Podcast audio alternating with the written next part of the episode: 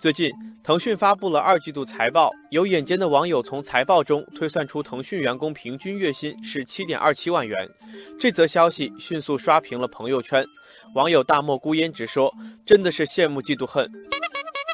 网友天空云彩说：“确定是月薪吗？我的年薪差不多可以和这个数字看齐。”玩笑归玩笑，如果仔细来看，七点二七万这个数字是由总酬金成本除以总人数得来的。这种统计口径与传统认知的薪酬的确有差别，腾讯官方也澄清过，所以网友们就不要太认真了。那么在 A 股市场上，上市公司们在发钱这件事情上足够慷慨吗？有媒体梳理显示，今年上半年，A 股上市公司支付给职工以及为职工支付的现金总和超过两千五百亿元。听到这里，网友淘气包迫不及待地发问：高薪的公司在哪里？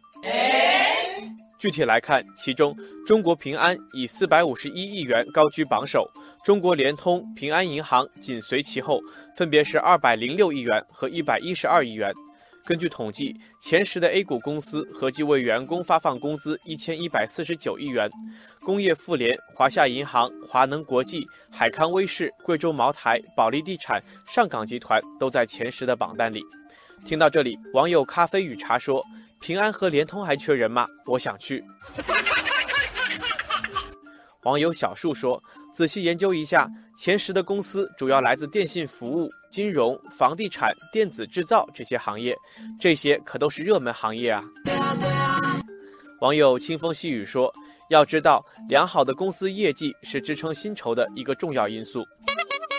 从财报数据来看，中国平安近期发布的半年报显示，今年上半年归属于母公司的净利润为九百七十六点八亿元，同比增长百分之六十八点一，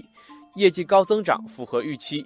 民生证券认为，中国平安上半年业绩高增长来自两个主要贡献：第一是减税利好兑现，第二是上半年股票市场表现良好。